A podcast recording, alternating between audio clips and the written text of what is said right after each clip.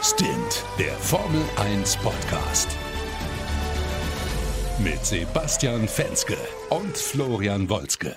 Servus, herzlich willkommen zu Stint, eurem Formel 1 Podcast. Ich bin Florian Wolzke und ja, heute ist quasi eine Jubiläumsfolge, denn es ist, wie wir gerade eben festgestellt haben, die 30. Folge. Also ich bin super stolz und natürlich äh, stolz auch nicht nur auf mich, sondern auch auf meinen lieben Kollegen Sebastian Fenske, der das mit mir schon seit geraumer Zeit macht. Basti, wie geht's dir?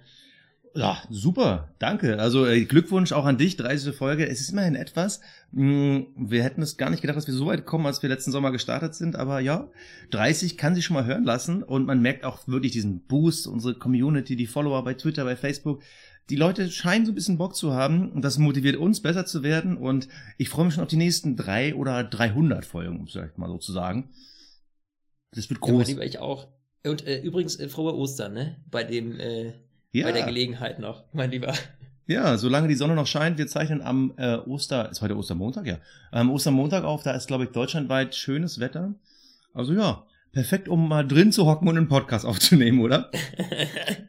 ja, wir sind schon echt deppen manchmal, ne? Naja, wie auch immer, aber wir machen das natürlich für euch und weil wir Spaß dran haben und ihr Spaß dran habt, uns zu hören. Und ähm, ja, da gab es natürlich auch den einen oder anderen April-Scherz, jetzt wenn wir schon bei Ostern sind in der Formel 1. Äh, Lewis Hamilton hat da ganz schön einen rausgehauen. Dich hat das ziemlich geschockt, oder? Ja, ich bin nämlich, glaube ich, äh, zur Abwechslung mal wieder auf einen April-Scherz reingefallen. Oh, beziehungsweise ich war erstmal verwundert, was ist denn da los? Für alle, die Lewis Hamilton bei Instagram folgen, ich mache das, weil ich finde das ja ein, ist ein nice Dude. Und äh, 6,1 Millionen Menschen denken das auch. Und der hat gestern äh, bei Twitter ein Bild gepostet am 1. April. Lewis Hamilton äh, to compete in MotoGP in 2018. Also Lewis Hamilton will in der MotoGP Motorradrennen äh, dieses Jahr teilnehmen. Und das Ding ist, der postet ja relativ oft irgendwelche Motorradbilder und ich habe ihm das echt in dem Moment zugetraut. Aber das war halt so ein Bild, was so zwei Seiten hatten, mir auf die zweite Seite gescrollt und dann stand natürlich da Aprilscherz. Hahaha. Ha, ha. Aber äh, im ersten Moment dachte ich wirklich so, nee, oder? Also, würde er? Also, Luis? Also, du bist da so ein bisschen, ich, keine Ahnung, also ich, du hast mir das ja geschickt und ich habe es mir angeguckt. Für mich war das irgendwie so, ja, mei, Kollege. Und das, ja, aber Schumi ist, auch, so ist auch eine Zeit lang Motorradrennen gefahren. Also, es ist jetzt nicht komplett utopisch. Klar, aber der ist ja noch so ultra geil auf die Formel 1. Also ja. was muss passieren, damit das jetzt abbricht? Also ich meine, weißt du, das machst du dann, wenn irgendwie mit deinem absteigenden Ast bist oder wenn du merkst, okay, da kommt nicht mehr viel oder ich bin bei einem Team, das nicht gewinnen kann. Aber hey, ganz ehrlich, der ist da, wo er hingehört. Der ist bei Mercedes immer noch stärkstes Team im Feld. Ich meine, ganz ehrlich, äh, pff, warum sollte er da weggehen, ja? Aber klar, natürlich, äh, lustige Gaudi von ihm hier, äh, hat er sich gedacht, hau ich mal einen raus. Äh, fand ich doch ganz, äh, ganz witzig auch, hast schon recht. Aber es gab ja noch viele andere April-Scherze weltweit, um mal nur meine persönlichen zwei Highlights rauszusuchen. Real Sport aus Großbritannien erzählt oder schreibt, dass Pastor Maldonado neuer Rennkommissar werden soll für den Bahrain Grand Prix. Da dachte ich schon so, eigentlich ein geiler Gag und irgendwie, ich fände es sogar lustig, wenn das machen würde, äh, wenn Mr. Crash Kid Nummer eins da auf einmal über Crash Kids urteilen würde. Fände ich mega lustig. Und natürlich die kenianische Tageszeitung The Nation meldet, dass es 2020 einen Stadtkurs in Nairobi geben soll. Und das wiederum finde ich als Aprilscherz so semi-lustig, aber ich finde die Idee ziemlich cool. Also, wer weiß, vielleicht kommt ja auf Basis von so einem Scherz doch nochmal so ein echter Gedanke zustande. Mal wieder ein Formel-1-Rennen in Afrika. Fände ich eigentlich ganz interessant. Ich glaube, bevor das passiert, wird äh, Jolion Palmer äh, FIA-Präsident. Naja, es gab ja schon mal äh, ein Formel-1-Rennen in Südafrika, glaube ich. Ähm, es ist ja jetzt auch nicht komplett hersponnen, aber ja, ich glaube, Afrika, vor allem die Entwicklung des letzten Jahrzehnts, die sind nicht ganz so weit vorne, wenn es darum geht, irgendwo einen neuen Grand Prix zu starten. Aber naja, ich find's cool. Ja, auf jeden Fall äh, witzig. Ich finde es auch äh, generell, diese April-Scherz, ich habe letztens eine Statistik gelesen, nur mal kurz äh, am Rande, ähm, hat so ein Forscher irgendwie geschrieben, dass April-Scherze immer mehr ähm, quasi verschwinden und man ja irgendwie diese Aprilscherz-Tradition gar nicht mehr so, so führt. Und da finde ich es eigentlich doch ganz witzig, weil ich finde eigentlich, eigentlich ist eine coole Sache, ja. Ich meine, jeder hat mal irgendwie mit 15 seiner Mutter erzählt, dass er irgendwie äh, jemanden, jemanden geschwängert hat oder die Mädels haben erzählt, ich bin schwanger. Ich finde das irgendwie, weiß nicht, das war doch immer eine ganz, äh, ganz coole Sache eigentlich. Also meine Mutter würde wahrscheinlich äh, vor Freude einen Herzinfarkt kriegen, aber gut, wie du deine wahrscheinlich damals gequält hast. Ich äh, bin da nicht so der Aprilscherz-Typ. Jo, Aber kommen wir einfach mal direkt zum nächsten Thema. Und zwar, wo wir schon beim Thema Rennstrecken sind, äh, da könnte sich ein bisschen was tun, ein bisschen was ändern. Wir sprechen da vor allem über Monaco und da darfst du uns jetzt mal aufklären, was genau da vielleicht angedacht ist. Ja, also in trockenen Tüchern ist da natürlich noch gar nichts, aber es gibt, es kursiert die Überlegung, ich drücke mich jetzt mal sehr vorsichtig aus, es kursiert die Überlegung, in Monaco Land aufzuschütten, um einfach mehr Fläche zu schaffen. Und da würde es sich es natürlich auch anbieten, wenn man dann da Land aufschüttet. Ähm, du warst ja äh, letztens erst in Monaco, du kannst uns gleich vielleicht noch ein bisschen was über die örtlichen Gegebenheiten erzählen. Ähm, hatte man überlegt, wenn man dort auch Land aufschüttet, dann könnte man ja auch die Streckenführung in Monaco verändern und die Strecke ein bisschen länger machen. Jetzt ist meine Frage, deine Meinung, wo wäre das überhaupt da unten möglich und was hältst du davon? Also, ich halte davon gar nichts und ich möchte auch mal sagen, es ist auch eigentlich unmöglich. Also wir alle haben ja das Bild von Monaco so ein bisschen vor Augen, wie so die Strecke gebaut ist. Da ist äh, der Tunnel und das Casino und der Hafen. Und genau da ist das Ding. Die Hälfte der Rennstrecke führt halt einmal um den Hafen rum. Und der Hafen ist quasi das Prestigeobjekt, wenn nicht sogar das einzig wirklich Relevante aus der Stadt, was irgendwie der Teil der Rennstrecke ist. Und den Hafen selber kannst du gar nicht aufschütten, weil wohin dann mit den Schiffen? Und wenn die Schiffe in Monaco nicht mehr stehen können, dann ist Monaco auch nicht mehr Monaco. Also das ist Quatsch. Und der Rest der Strecke führt ja durch die Stadt. Also da wieder gesagt, diese Casino-Schikane, die Mirabeau und all sowas, da kannst du nichts mehr aufschütten. Also die Idee ist kompletter Humbug. Also man könnte ja, überlegen, ob man vielleicht so Startziel oder die äh, ja die Anfahrt zum Casino vielleicht um ein paar Straßen verlegt, aber dann wiederum ist es zu eckig, um irgendwie Geschwindigkeit aufzubauen. Also denk mal, das ist da ist ganz schön viel Quatsch im Raum. Monaco wird so bleiben, wie es ist und das für immer. Da geht eigentlich nicht mehr. Ja, also ich finde, muss ich dazu sagen, also ich finde auf der einen Seite solche Ideen immer eigentlich ganz cool und dass man eben auch darüber diskutieren kann, finde ich, finde ich super. Ähm, auf der anderen Seite ist Monaco natürlich jetzt eine Strecke, die halt echt unglaublich traditionsreich ist und ich gerade eben, weil sie so heraussticht aus dem restlichen Rennkalender, ähm, glaube ich, wird man mehr kaputt machen, als dass man gewinnt. Ich meine, wir alle äh, wissen in Monaco, da kann man so gut wie gar nicht überholen, aber trotzdem ist es immer ein geiler Grand Prix. Also es ist trotzdem immer ein Highlight im Jahr. Und ähm, in Monaco, bei diesem einen Rennen, da stört es mich auch gar nicht so. Ja, da ist halt eine ultra enge Strecke, da kracht's ab und zu mal, aber die Überholmanöver liegen jetzt da gar nicht so im Fokus irgendwie bei Monaco. Und ich weiß nicht, ob es ein Mehrwert wäre, wenn man jetzt da was aufschüttet und die Strecke verlängert.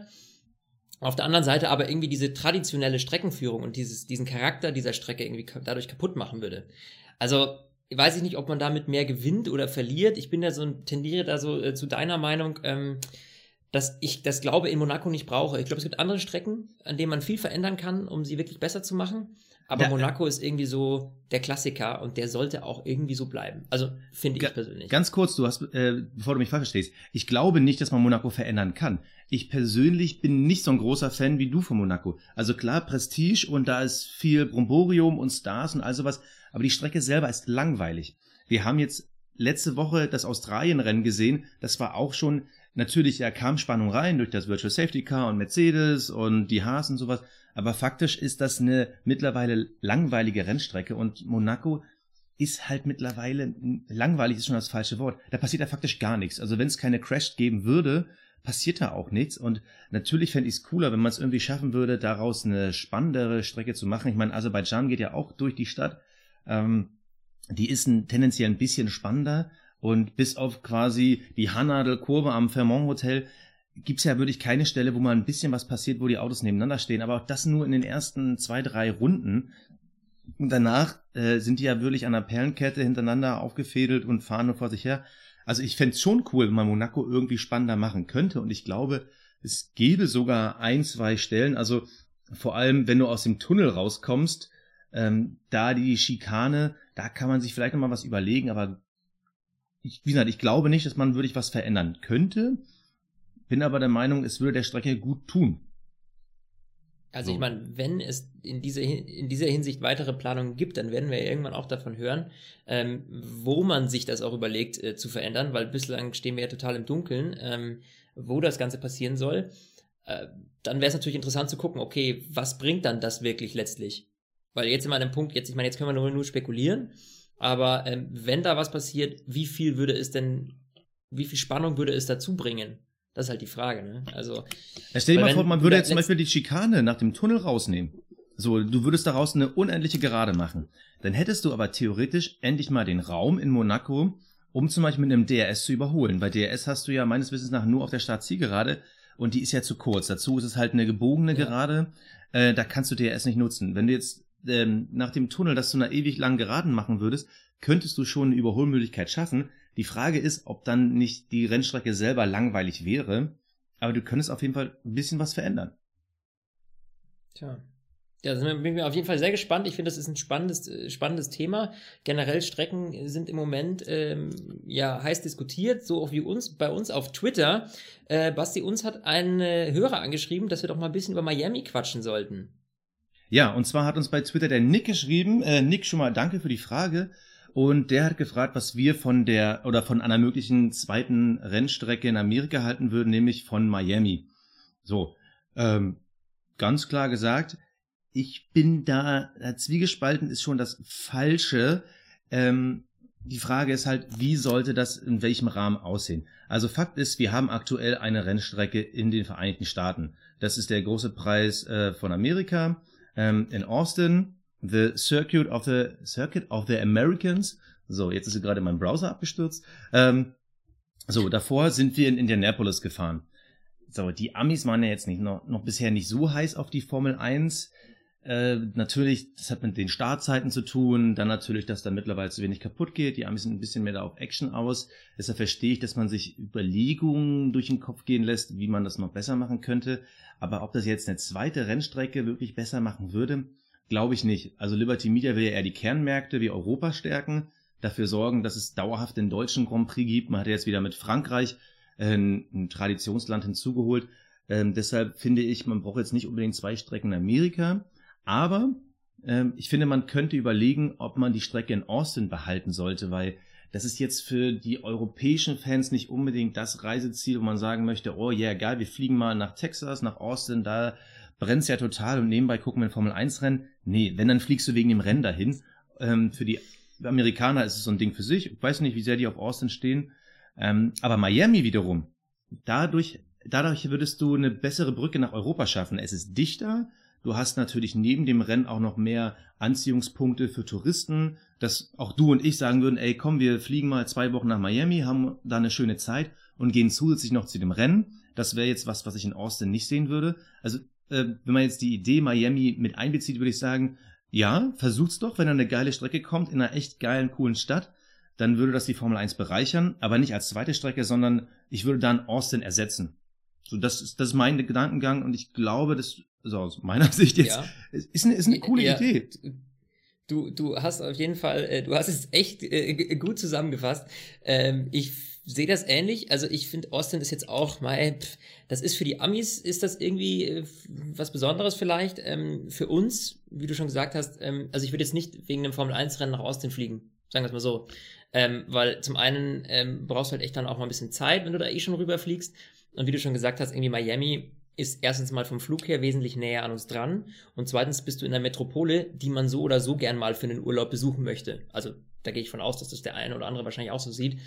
Ähm, und äh, ich bin ja absoluter Fan von äh, Stadtkursen. Also ähm, Baku letztes Jahr war ja echt, äh, das, echt ein, ein absolut oberchaotisches Rennen, schon fast ein bisschen zu viel des Guten. Ja. Aber diese Atmosphäre in so einer Stadt, die ist einfach eine ganz andere du hast nicht diese krassen Auflauf, Auslaufzonen. Es ist eng, ja. Und wenn du es dann noch schaffst, wie in Baku, wirklich auch lange Geraden reinzupacken, eine längere Strecke, die auch wirklich Überholmöglichkeiten bietet, dann ist das eigentlich eine grandiose Sache. Und ich bin absoluter Fan von Stadtkursen. Ich freue mich jetzt schon wie ein Schnitzel auf Baku in ein paar Wochen. Und ähm, ja, da muss ich sagen, Miami wäre schon ultra geil. Und du würdest auch den Sport den Amerikanern selber, glaube ich, vor Ort näher bringen, weil durch, dadurch, dass du in der Stadt bist, kriegen natürlich viel mehr Menschen vor Ort mit, was da passiert. Du musst ja die Strecke vorher aufbauen und weißt du, da wird natürlich viel mehr Tamtam drum gemacht. Du hast in Miami natürlich ganz andere, ganz andere Möglichkeiten mit Nachtclubs und Partys und Afterpartys und ähm, hinten und vorne. Und ich glaube, dass Miami da schon eine echt sensationell geile Stadt für wäre. Und wenn die da, wie du schon gesagt hast, eine, eine Strecke finden, die da irgendwie, ähm, irgendwie reinpasst, die man da reinbauen kann, wäre schon ultra geil. Also hätte ich mega Bock und das wäre für mich auch ein Anreiz zu sagen, hey komm, ähm, wie du schon gesagt hast, wir packen die Koffer, fliegen, machen Urlaub in Miami zwei Wochen äh, und gönnen uns dann noch gleich nebenbei noch das Formel 1 Rennen. Ich meine, das ist natürlich ein Riesenspektakel und das wirst du niemals in der Form auf einer Rennstrecke, die außerhalb gelegen ist, hinkriegen. Weil du da nur die Fans hinziehst, die sowieso schon Formel 1 gerne sehen. Ähm, aber wenn du das natürlich in der Stadt machst, dann gucken auch so Leute zu, die einfach sagen, hey, pff, eigentlich habe ich mit Formel 1 nichts am Hut, aber krass, wenn hier gerade so viel Tamtam da drum gemacht wird, warum nicht? Ich muss ja eh nur aus der Haustür gehen und äh, stehe an der Strecke. Also und da finde ich, sollte man auch von der Formel E lernen. Weil die Formel E, die schafft es halt, in die großen Metropolen reinzugehen und Fans anzuziehen, die halt mit der Sportart und speziell auch mit der Formel E wenig bis gar keine Bezugspunkte hatten und äh, dadurch ein Erlebnis schaffen. Ich war ja letztes Jahr zufällig im Kanada-Urlaub in, ähm, wo waren das? In Montreal, wo das Formel E-Rennen war. Ich wusste gar nicht, dass es stattfindet und auf einmal habe ich gesehen, okay, die ganze Stadt ist abgesperrt und habe mir gesagt, okay, ich schaue mir das mal an. Und du hattest halt da die Möglichkeit, viele Naturtribünen, die kostenlos waren. Und die ganze Stadt war dort. Also fernab davon, das war ein Sonntag, die Stadt war eh schon zu und da war nichts los. Und die Leute sind da hingepilgert, haben da ihr Dosenbier getrunken, haben da gegrillt. Das war eine total geile Atmosphäre. Und da bin ich genauso wie du Fan von Stadtkursen. Und da muss man einfach auch von anderen äh, Sportarten lernen.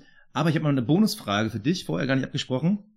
Wenn wir schon davon reden, ähm, Miami fänden wir cool, wenn es da wäre. Welche Städte hättest du denn gerne noch auf dem Programm? Also wenn ich jetzt mal so kurz nachdenke, also New York wäre natürlich super interessant für einen amerikanischen Grand Prix oder vielleicht auch Richtung Los Angeles, San Francisco. Ich glaube, das wäre auch noch mal ein super Anreiz.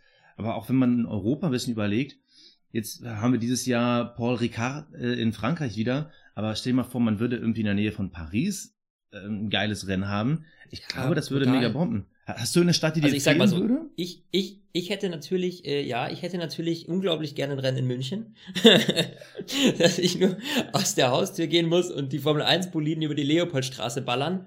Wäre geil, wird aber nicht passieren. So, es war mal für die Formel ähm, E angedacht, ne? Da, da war es, glaube ich, sogar mal spekuliert worden, ob die Formel E vielleicht nach München geht. Ja, ja, wäre auch cool. Äh, ganz ehrlich, würde ich sofort hingehen. Ich meine, wir waren zusammen, als ich in Berlin war bei dir letztes Jahr mal, äh, waren wir auch auf dem Formel E-Rennen. Das hat super Laune gemacht. Ich fand's ultra cool. War natürlich dadurch, dass es auf dem alten Flughafen war, jetzt nicht wirklich Stadtkurs in dem Sinne, sondern halt auf einem großen Platz und da haben sie halt abgesteckt.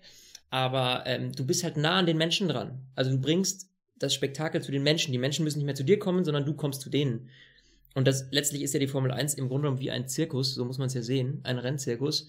Und ich glaube, das ist halt auch irgendwie so der Zweck des Ganzen, dass du irgendwie von, von, von Location zu Location reist und die Menschen da begeistern kannst vor Ort. Ähm, und die Leute am, am Fernsehen, denen tut es keinen Abbruch, ob der jetzt in der Stadt fährt oder äh, auf dem Land, klar, die, die gucken so oder so Formel 1, aber ähm, für die Leute, die vor Ort sind, denen die Formel 1 näher zu bringen, ist das natürlich grandios. Und ja, ich würde auch gerne, also ich fände natürlich äh, London ultra geil. Fände ich mega. Äh, Paris, wie du schon gesagt hast, wäre super. Und ich, pff, du ganz ehrlich, ich weiß nicht, auch Richtung Asien könnte ich mir da Sachen vorstellen. Also, das fände ich schon, fände ich schon äh, spannend. Aber da fände ich erstmal, dass wir erstmal bei uns in Europa ein bisschen loslegen sollten mit diesen Stadtkursen. Fände ich wirklich. Hätte ich richtig, richtig äh, Laune drauf. Und die, das ist aber auch so ein Trend, den sieht Liberty Media. Und ähm, die, die werkeln da ganz viel in ganz vielen Baustellen und sagen, hey komm, lass uns mal überlegen, Miami, geile Idee, warum nicht? Hey Leute, macht's. Ganz ehrlich, ich bin voll bei euch, finde ich ultra geil. Ja, dann haben wir den jo. Punkt abgehakt und dann kommen wir direkt zum nächsten, vielleicht unser Top-Thema der Woche und zwar die Thematik Qualifying. Wir haben jetzt in den letzten Jahren Qualifyings gesehen, die haben sich viel, also sehr stark geändert. Wir hatten ja früher Qualifyings, die gingen glaube ich eine Stunde freie Fahrt. Dann hatten wir diese Thematik mit den äh, drei geteilten Qualifying Sessions, das Modell, was wir aktuell haben. Wir hatten dann ja diese Knockout Qualifyings. Äh, das, äh, ich weiß gar nicht, wie lange wurden die gefahren? Zwei oder drei Rennen? Das war ja, das war eine Katastrophe. Das war eine Vollkatastrophe. War das denn vor, vor zwei Jahren oder so, ne? Ich bin mir jetzt auch gerade nicht mehr sicher, aber äh, lass uns ja. nicht so lange so dilettantisch wirken. Also da gab's ja mal diese Knockout-Dinge. So, und ähm, jetzt hat man wieder das Problem, die Qualifyings sind wieder so ein bisschen langsamer geworden. Immer wenn es ein neues äh, Qualifying-Prinzip gibt, müssen sich die Teams natürlich austesten, wie funktioniert es am besten, wie fahren wir am besten, zu welchem Zeitpunkt. Und jetzt hat man natürlich mittlerweile seine perfekten Zeitpunkte rausgefunden. Wir sehen halt ganz genau, vor allem im äh, letzten Qualifying-Sektor, wo es um die Pole geht, äh, letzten Qualifying Session. Ähm, die Topfahrer, die fahren einmal raus, um eine Zeit zu setzen und dann gibt's nochmal so zwei, drei Minuten Pause und dann fahren sie wieder raus und setzen ihre finale Zeit. So. Das ist mittlerweile auch nicht mehr so übertrieben spannend. Vor allem die Top-Teams fahren ja mittlerweile mit den harten Reifen in der ersten Qualifying Session. Da ist natürlich so ein bisschen die Spannung raus, wenn wir da den Driver in Danger jetzt mal außer Acht lassen. Ähm, und jetzt gibt's eine neue Idee, die im Raum steht. Und die darfst du jetzt mal erklären, weil ich bin mir immer noch nicht ganz sicher, ob ich es hundertprozentig gerafft habe. Ja, also es ist tatsächlich so, dass man das normale Qualifying auf den Vormittag verschieben möchte am Samstag. Ähm, und dann quasi diese Aufstellung, die dabei rauskommt, nutzt für ein kurzes Sprintrennen über 100 Kilometer am Samstagnachmittag. Und das Ergebnis dieses Sprintrennens am Samstagnachmittag über 100 Kilometer, das ergibt dann quasi die Startausstellung fürs große Rennen am Sonntag um das mal knapp zusammenzufassen. So, das ähm, Coole an der ganzen Geschichte wäre, dass man zum einen das normale Qualifying, der einem, ne, wer es mag, es bleibt so, aber ist dann quasi nur der erste, erste Schritt zum großen Rennen. Und beim zweiten Rennen, bei dem Sprintrennen, 100 Kilometer, das sind auf den meisten Strecken, was sind das? 15, 20 Runden, mehr ist das nicht. 20 Runden? Ja, 20 ich habe ich hab's mal ausgerechnet, in Australien wären es 19 Runden gewesen. Ja, so, also ne, so knapp um die 20 Runden. Ähm, das Schöne an der Sache ist, Liberty Media möchte ähm, das Spritlimit außer Kraft setzen bei diesen Sprintrennen. Das heißt, die Leute können ballern, wie sie Bock haben. Und Punkt zwei freie Reifenwahl und auch so viel wie du haben willst, ähm, keine Einschränkungen bei Reifen und bei Sprit. Und das ist natürlich schon geil, weil dann siehst du halt mal, weißt du, dann können die mal richtig, richtig ballern auf 100 Runden, äh, auf 100 Runden sag ich schon, sorry, auf 100 Kilometer. Ähm, Finde ich ultra cool. Ich sehe nur eine Problematik bei dem Ganzen und zwar, mit drei Motoren werden wir in der Saison dann nicht mehr hinkommen, glaube ich. Also, das wird ja so schon schwierig. Und wenn du jetzt nochmal vor jedem Rennen diese 100 Kilometer oben drauf ballerst ähm, und das auf Vollgas, ich glaube, das könnte ganz schön schwierig werden. Ich weiß nicht, wie, wie siehst du das ganze System? Ich finde es ja total interessant. Wir haben uns ja vorher nicht abgesprochen, dass du das total gut findest. Ich sehe da lauter Punkte, wo ich sage, absoluter Quatsch, aber okay, ist schön. Also, ich finde es ultra cool. Also nee, ich, ich, ich brösel's mal für mich so ein bisschen auf. Also, das erste Qualifying Samstagvormittag, das wäre dann, ja, ganz ehrlich, wer sollte das noch gucken? Wenn die Action am Nachmittag stattfindet, wer guckt denn dann das Qualifying am Vormittag? So, das ist Dem recht, Ding. aber ich gucke grundsätzlich lieber, nur um da kurz einzuhaken, ich würde lieber ein Sprintrennen gucken, als das Qualifying, wie es gerade ist. Genau, das ist das erste Ding. Du würdest also das erste Qualifying brutal abwerten. Das, ganz ehrlich, warum sollte ich es noch gucken, wenn die Action am Nachmittag stattfindet? Das ist das erste Ding. Das zweite, freie Reifenwahl, keine Spritlimits. Ganz ehrlich, wir würden da ja Gefahr laufen, dass das Qualifying-Rennen spannender wird als das echte Rennen, weil beim Qualifying-Rennen geben die Vollgas und fahren alle so, wie sie Bock haben. Und Sonntag ist dann nur noch das, ja, kontrollierte Fahren. Man weiß dann ganz genau, wie sich was verhält. Also, da bin ich so ein bisschen skeptisch und vor allem, da du dann da wirklich nur die Startaufstellung rausfährst, wozu brauchst du dann 19, 20 Runden? Und wenn wir jetzt mal den Australien Grand Prix uns in Erinnerung rufen, da konntest du ja faktisch nicht überholen. Und auch Lewis Hamilton, der im Attack-Modus war, der konnte ja auch nicht überholen. Also hätten wir dann ein viel spannenderes Rennen als das echte Rennen am Sonntag? Fragezeichen. Also ist schwierig. Wenn du jetzt ja, diese, du, du wenn du jetzt die Regeln vom freien Sprit- und Reifenwahl auf den Sonntag ansetzen würdest, dann hättest du wieder eine gewisse Varianz in der Taktik. Dann würdest du auch automatisch im Qualifying würden alle die superweichen Reifen fahren, die zur Verfügung stehen. Ich glaube, damit hättest du mehr Spannung im jetzigen System. Das neue System, ich, also ich, ich sehe halt die zu große Gefahr, dass halt nach zehn Runden von diesem Qualifying-Rennen die Formation schon steht und alle nur noch zu Ende tuckern, bloß um nicht, so wie du gerade gesagt hast, mit, mit den Motoren, bloß um nichts kaputt zu machen für den Sonntag, wo es zählt. Also die Frage ist halt wirklich, ob diese 100 Kilometer sowas bringen würden. Du könntest dann auch eher vielleicht überlegen, machen wir vielleicht ein, ein, Rennen, was dann wirklich nur fünf Runden hat und keine Ahnung, eine DRS-Aufteilung von hinten nach vorne, umgekehrte Startreihenfolge.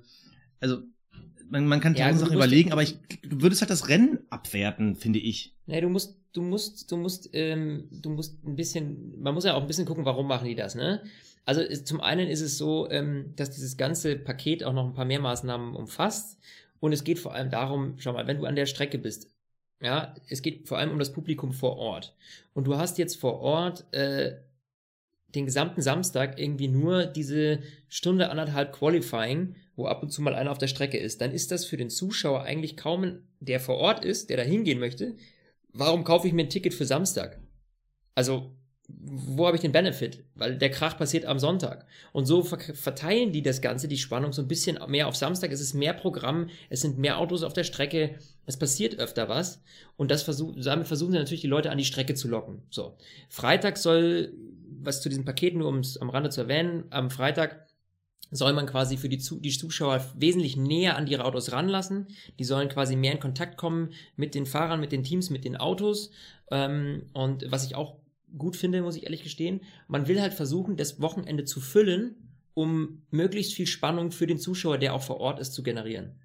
Und das halte ich schon für auch einen wichtigen Punkt. Du darfst, man darf ja nicht immer nur von uns Fernsehzuschauern ausgehen, die jetzt vielleicht äh, äh, ne, hauptsächlich klar, ähm, das, das, das Rennen im, im, Fernsehen jetzt oder dann vielleicht auch bald bei F1 TV äh, gucken, sondern man muss ja auch dran denken, dass dieses Spektakel vor Ort und dieses wirklich Rennen live erleben, ähm, dass das verbessert werden muss. Und das ist die Stellschrauben, die sie da drehen wollen. Also der Grund ist nicht, um für uns jetzt vielleicht vom Fernseher das Ganze spannender zu machen, sondern der Grund ist vor allem eben darin, mehr Leute an die Strecke zu ziehen.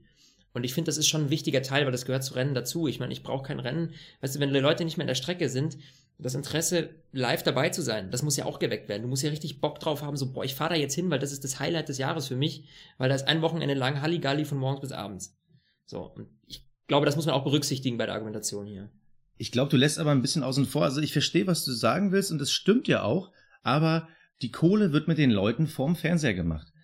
Die Rennen werden halt hauptsächlich für die Leute vorm Fernseher gemacht. Ich fahre nicht zu 21 Rennen. Wenn ich ein, ein gutes Jahr habe und genug Kohle habe, schaffe ich es vielleicht, äh, mir zwei Rennen anzugucken. Für die meisten bleibt es aber auch bei diesem einen Rennen.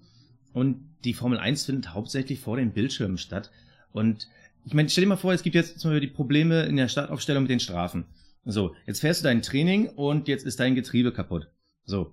Ähm, das heißt, du musst dann bei der Startaufstellung vom Qualifying 1 zum Qualifying 2 vielleicht das Getriebe wechseln, kriegst drei Plätze Strafe und dann musst du danach, passiert auch nochmal irgendwas und dann wirst du halt nochmal bestraft und ich glaube, das ist zu komplex. Ich verstehe den Grundgedanken, aber das sieht man halt auch viel in äh, den Sportarten, wenn der Sport im Kern nicht funktioniert oder vielleicht Probleme hat. Die Formel 1 ist ja trotzdem noch ein toller Sport und wir hatten ja auch einen tollen ersten Grand Prix gesehen. Aber wenn du halt in, in der Kernsportart selber Probleme hast, solltest du nicht überlegen, wie du das drumherum verbesserst, sondern du musst in der Sportart angreifen. Das heißt, die Aerodynamik überdenken, Überholmöglichkeiten schaffen, etc. Das schaffst du nicht, wenn du das drumherum machst. Wenn zum Beispiel, wir sehen es zum Beispiel im Fußball. Wenn das DFB-Pokalfinale ein bisschen langweilig ist und man sagt jetzt, oh, dann packen wir Helene Fischer in die Halbzeitshow. Das macht das Spiel drumherum nicht besser ähm, wir, das Feuerwerk danach macht das Spiel nicht besser. So, und da muss man wirklich gucken, dass man das, Spiel oder den Sport im Kern stärkt. Und da sind wir wieder bei den alten Themen, die wir sagen, ähm, weg von dem vielen Abtrieb, wieder hin zu Windschatten fahren, Überholmöglichkeiten schaffen. Ich glaube, wenn du es dann nämlich schaffst, wieder geile Rennen zu machen, dann ist das Qualifying auch wieder entscheidender und dann gucken wir auch automatisch mehr das Qualifying ich glaube, es ist ja nicht so, also, wir reden jetzt über einen Teilaspekt von den Änderungen, die Liberty Media dann irgendwie auf Dauer durchsetzen möchte. Und ich, ähm, die drehen ja an vielen Stellschrauben. So, das ist ja jetzt nur eine, verstehst du? Und die machen natürlich auch für die Leute, schau, gerade Richtung äh, Fernsehzuschauer, jetzt dieses F1 TV und so, die deichseln ja an allen möglichen Ecken und Enden. Und deswegen ist es ja nur ein Bereich. Klar wollen die natürlich auch den Kern des Sports, das ist natürlich die oberste Priorität, da gebe ich dir vollkommen recht. Aber ich finde, solche, solche Dinge auszuprobieren und zu gucken, hey, vielleicht können wir da was durchgewinnen, ja, das weißt du ja vorher nicht, letztlich, ja. Ähm, und sowas auszuprobieren, das finde ich mutig und das finde ich auch wichtig. Wir haben das auch bei diesen, weil wir es ganz am Anfang angesprochen haben, bei diesem K.O.-System. Wir haben gemerkt, das ist totaler Quatsch, funktioniert überhaupt nicht. Aber hätten wir es nicht ausprobiert, hätten wir vielleicht immer noch eine Diskussion, ja, hätte, wäre, wenn, vielleicht wäre es mhm. ja ganz cool gewesen. Jetzt wissen wir, ist es nicht. Und ich finde, den Mut zu haben, sowas auszuprobieren, das ist äh, diese Risikofreude, die bringt voran, weil nur durch diese Fehler, die du dann eventuell machst, lernst du ja auch, wie du es besser machen kannst. Und da finde ich, dass es von Liberty Media wirklich toll ist, dass sie so risikofreudig sind und sagen, komm, wir drehen hier mal ein bisschen was um und wir probieren mal aus und schauen mal, was da, wie das so funktioniert. Und das finde ich an sich, das finde ich eine gute Einstellung zu dem Ganzen. Und deswegen ähm, glaube ich auch nicht, dass es uns wehtun würde, wenn wir mal zwei, drei Grand Prix mit, mit dieser sage ich mal, Form des Qualifyings sehen würden, weil dann können wir sagen, okay, komm, das hat nicht gut funktioniert, back to the roots. Hat es gut funktioniert, warum adaptieren wir das dann vielleicht nicht noch ein bisschen, ändern vielleicht noch ein paar Kleinigkeiten, um es besser zu machen? Also ich finde schon, dass man das auf jeden Fall äh, ausprobieren sollte. Okay, da bin Weil ich das schadet bei, uns ja nicht. da bin ich bei dir. Und was ich mir wünschen würde, vielleicht um das Ding äh, abzurunden, ich hätte total gerne, dass die Fahrer der schnellsten Rennrunde Punkte kriegen.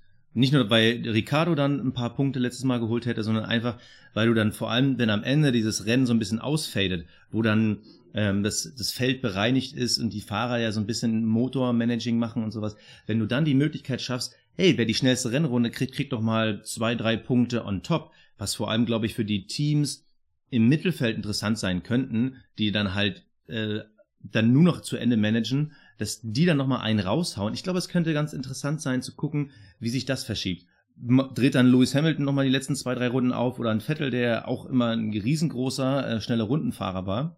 Oder sehen wir dann halt Verschiebungen äh, auf Platz sechs bis zehn, dass dann irgendwie auf einmal ein Honda sagt, okay, wisst ihr was, den Motor, den hauen wir nächste Woche eher auf die Tonne, jetzt drehen wir nochmal richtig auf und dass dann vielleicht so ein kleiner Wettkampf auf der Strecke stattfindet, wer schafft jetzt die schnellste Rennrunde. Ich glaube, das könnte auch ein interessanter Aspekt sein, mit dem man Rennen so ein bisschen spannender am Ende gestalten könnte.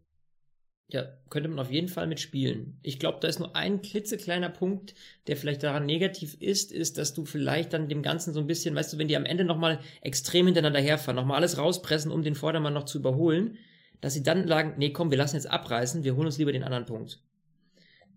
Also Ja, ob du da nicht dann Pros und Kontras. die ne? Überholtaktik oder weißt du, diesen, diesen Biss am Ende des Rennens auch vielleicht ein bisschen Richtung Überholen zumindest und Überholmanöver rausnimmst.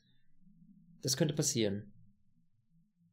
Hätte, Ja, hätte. Fahrradkette. Ähm, Genau, hätte Fahrradkette ausprobieren, dann sind wir schlauer. Auf jeden Genau, Fall. und Leute, wenn, äh, wenn ihr eine andere Meinung habt, schreibt's uns bei Twitter, schreibt's uns bei Facebook, auch gerne mal welche Ideen. Das könnte man sich ja mal überlegen, dass wir vielleicht mal eine Spezialfolge machen, wenn mal ein bisschen längere Pause wieder ist, was so unsere Ideen wären und natürlich auch eure Ideen, wie man in der Formel 1 auch ein bisschen mehr Spannung oder äh, einen neuen Spin reinkriegen könnte. Momentan sieht ja die Saison nach einem Rennen ganz gut aus, aber verändern kann man immer irgendwas. Und äh, ja, wenn ihr Ideen habt, schreibt's uns und wir diskutieren dann auch gerne drüber. Gerne. Also danke Mick nochmal äh, an deine ähm, an deine Miami-Idee und ähm, haben wir natürlich gerne äh, besprochen. Spannendes Thema. Und jetzt gibt's ja noch was, was ja auch äh, immer, sage ich mal, ja, äh, hoch diskutiert wird und groß diskutiert wird. Du hast mir geschrieben, Basti, eine Verschwörungstheorie mit Haas und Ferrari. Klär mich bitte auf, damit ich meinen Senf dazu geben kann. Ja, also das ist natürlich wieder, sind vor allem die Boulevardmedien und natürlich die, die Nörgler und äh, Haar in der Suppe-Sucher, nämlich die ersten Verschwörungstheoretiker kamen schon am Sonntag aufs Feld und haben gesagt, ah, dass bei Haas zwei Runden nacheinander dann so ein Fehler und das war alles Absicht, ähm, um Ferrari zu pushen, weil der Haas besteht ja dieses Jahr zu 70 Prozent quasi aus Ferrari. Das ist ja wie so ein Tochterteam und Ferrari hat das absichtlich gemacht, um Vettel den Sieg zu schenken. Und gleichzeitig war das von vornherein geplant. Das hat man Raikön früher reingeholt. Und das ist alles nur Intrigen, um Mercedes zu schlagen. Oh mein Gott, was für ein Bullshit. Boah, ich kann es auch nicht hören, ganz ehrlich. Jetzt, wo du mir das erklärt hast, was die meinten, boah, das finde ich echt. Also ich weiß nicht, Leute, aber das ist so, also ganz ehrlich, als ob die dann auch, weißt du, diesen Fehler so dämlich machen würden ähm, und zweimal den Schlag Schlagschrauber nicht richtig ansetzen oder ich weiß nicht was, dann könnte man vielleicht sich auch zwei unterschiedliche Fehlerquellen überlegen. Oder Hat man ja Fehler- also Vorderreifen und Hinterreifen. ja, uh, Wahnsinn. Also ich bitte euch, das ist, also, weiß ich nicht. Also finde ich echt, finde ich ganz, ganz, ganz schwierig. Ich glaube, das ist echt, glaube ich, nur äh, Gemecker über irgendwas, was man sich vielleicht jetzt gerade nicht so erklären kann, wo dieser Aufschwung bei äh, Haas rauskommt. Und äh, ganz ehrlich, dann müsste sich diese ganze Fehlerquälerei ja durch die gesamte Saison ziehen. Und ich glaube nicht, dass man am ersten Rennen schon anfängt mit so einem Quatsch. Also ich könnte mir vorstellen, dass die am Ende dann sagen, oh, da fehlen uns noch ein paar Punkte. Hier, Haas-Kollegen, äh, ne, ihr, kriegt wieder super Updates, dafür haltet ihr uns jetzt mal so ein bisschen den Rücken frei. Das kommt vielleicht in der zweiten Saisonhälfte, wenn es hochkommt. Ich glaube das nicht mal, dass das so weit geht, ja. Aber nicht beim ersten Rennen und dann nicht gleich, dass beide Karren da ausfallen. Und dann auch noch das so einzuberechnen, dass Mercedes ja dann irgendwie diese Fehlerquelle hat und also da, da, also hätte man schon sehr viel vorhersehen müssen, um das so zu timen. Also das ist in meinen Augen Wahrheitsgehalt 0%. Absolut. Ja, vor allem, man muss auch wirklich äh, das, das Risiko auf der anderen Seite mit bedenken. Also wir erinnern uns ja immer, wenn in der Formel 1 geschummelt wurde oder äh, zu sehr getrickst wurde, es ist ja irgendwann aufgeflogen, weil diese Teams sich ja gegenseitig ja belauern und beschatten und alles fotografieren und analysieren, was da irgendwie äh, den anderen einen Vorteil geben könnte. Und die bescheißen sich ja gegenseitig äh, im Rennen. Also da wird ja quasi jedes Team 20 Mal gemeldet bei der FIA und der Rennleitung. Schaut euch das nochmal an halte ich auch für Quatsch. Und ich glaube, mehr als ähm, wenn der gleich mal kommt, bremst den mal ein bisschen ein, wäre in diesen Teams, die miteinander verbunden sind, auch gar nicht möglich, weil das Risiko wäre ja viel zu hoch. Ich meine, stell dir mal vor, der Reifen von äh, Magnussen oder Grosjean, der wäre abgeflogen in die Zuschauermenge rein oder sonst irgendwas. Da ist das Risiko ja, das zu hoch und wir erinnern uns ja damals die McLaren-Strafe, 100 Millionen Strafe für äh, die Technik, die sie da genutzt haben. Ähm, das, stell dir mal vor, das würde rauskommen mit Ferrari. Die, die könnten direkt den Laden dicht machen. Also da ist das Risiko ja, einfach viel zu hoch. Richtig. Und dann macht man, weißt du ganz ehrlich, wenn du es so machen willst, ja, dann baust du irgendwo einen Technikfehler ein, äh, ein plötzlicher äh, Verlust von äh, von Leistung oder Turbo kaputt, irgendwie sowas, ja, aber du wirst bestimmt nicht einfach mal zwei lose äh, Schrauben nach dem Dings dafür hernehmen, nach dem, Boxenstopp. Also ich bitte dich, das ist, glaube ich, äh, Nonsens. Aber äh, äh, witzig, was manchmal so diskutiert wird. Finde ich auch echt äh, ganz, ganz äh, amüsant, muss man sagen. Äh, Ricciardo hat sich übrigens geäußert, um auf unser nächstes und letztes Thema zu kommen. Und zwar ähm, will der zurück zu schmaleren Autos. Äh, ja, weiß ich nicht. Was hältst du davon? Also schmalere Autos, uh, wir sind ja ganz froh, dass wir mittlerweile diese bösen, mächtigen Autos haben. Ricardo hat es ja gesagt, um besser überholen zu können. Die Frage ist, wenn wir jetzt wieder den Australien Grand Prix da als Referenz nehmen, hätte ein schmaleres Auto Lewis Hamilton geholfen, an Vettel vorbeizukommen? 100 Prozent nein. Also das dichteste, was Hamilton dran war, waren glaube ich sechs Zehntel. Das hätte im Zweifel vielleicht zu einer DRS-Überholmöglichkeit klappen können aber hat's nicht. Er ist ja nie so nahe gekommen, dass er auch nur einmal wirklich richtig ausscheren konnte und sich neben ihn setzen konnte. Und Australien ist jetzt auch nicht die schmalste Strecke, um es mal so zu sagen. Da haben wir äh, mit äh, Monaco und äh, Baku. Baku, da haben wir ja schon noch deutlich schmalere Strecken. Das, was würde das bringen? Du musst halt dafür sorgen, dass die Autos sich ransaugen können. Und äh, lieber Daniel, ich finde, du bist ja ein cooler Typ, aber hätten jetzt schmalere Autos wirklich irgendwas beim Überholen da verändert? Ich glaube, man muss auch aufpassen, weil auch da wieder die Thematik, dass wir ja letzte Woche so kritisch waren. Wir hatten ein spannendes Rennen und äh, darüber sollten wir froh sein. Und jetzt irgendwie künstlich nach Sachen zu suchen, die hätten, hätten irgendwie irgendwas besser oder spannender machen können. Nee. Und selbst wenn die mit Go-Karts gefahren wären, wäre da nicht mehr gegangen. Und ich glaube, wir haben halt noch genug Strecken, wo wir halt da mehr sehen werden. Richtig. Und, und das, da, ist, das, ja. das Auto schmaler zu machen, ist, glaube ich, die falsche Stellschraube. Vor allem, ähm, wenn du irgendwann mal vielleicht an den Punkt kommst, wo wir sagen, wir ändern was an der Aerodynamik, weil die ist ja unser größtes Problem letztlich im Moment, ja. Die machen die Autos zwar verdammt schnell, die fahren wie auf Schienen, aber das Überholen wird natürlich unglaublich schwierig dadurch. Und ich glaube, da ähm, wenn wir da mal anfangen, sage ich mal, die Aerodynamik ein bisschen runterzuschrauben, dann ist der Grip, den wir allein durch die breiten Reifen haben, noch viel wichtiger. Und wenn du jetzt die Autos wieder schmaler machst, dann werden auch die Reifen wahrscheinlich ein wenig schmaler werden müssen. Und dadurch würdest du dann halt diesen, diesen Grip, diesen mechanischen Grip auch noch verlieren.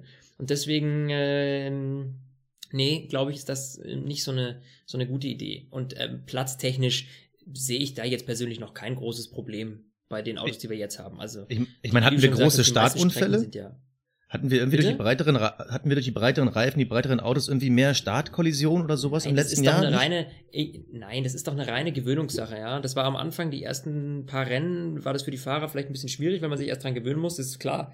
Wenn du jetzt aus einem äh, 911er in einen Cayenne steigst, dann hast du auch ein bisschen andere Dimensionen, ist ja logisch. Aber äh, Du, du als Münchner kennst dich da besser aus als ich als Berliner. Ähm, Also, tut mir leid. Ach Gott. Cayenne, ist das nicht so ein Pfeffer?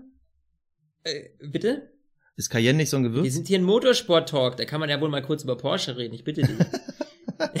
also, also, da erzählt er mir von morgens bis abends was von Ferrari und Mercedes und dann muckt da rum, wenn ich mal kurz einen Porsche einwerfe. Also. Nee, noch nee, nie also, gehört. um auf den, um nochmal auf den Punkt zu kommen, also auf jeden Fall, ähm, das ist eine reine Gewöhnungssache und die Strecken sind jetzt nicht so bis auf leicht Monaco und Baku, wo es jetzt sehr eng zugeht, dass du dadurch jetzt irgendwie größere Nachteile hast. Also, das sehe ich definitiv nicht. Nö. Ja. Nö. Jo. Nö ist doch ein guter Schlusssatz, ne? Ja. Ja. Wir hoffen die Woche, dass es endlich Updates und News zu F1 TV gibt. Wenn das so wirklich krasse Breaking News gibt, dann werden wir uns natürlich nochmal melden. Ansonsten gibt es am Sonntag natürlich wieder die Rennanalyse. Die werde ich dann äh, aus Italien produzieren. Da bin ich schon sehr aufgeregt, wie das laufen wird. Ansonsten, Flo, ich danke dir für die kleine Folge und äh, wir hören uns wieder. Danke, mein Lieber. Und äh, aus Italien produzieren heißt, er schickt mir sein ganzes Zeugs rüber und ich muss den ganzen Fehlefanz dann hier schneiden, nur damit ihr es wisst, ne? Macht's gut, bis zum nächsten Mal. Ciao. Ciao. Stint, der Formel 1 Podcast. Mit Sebastian Fenske und Florian Wolzke.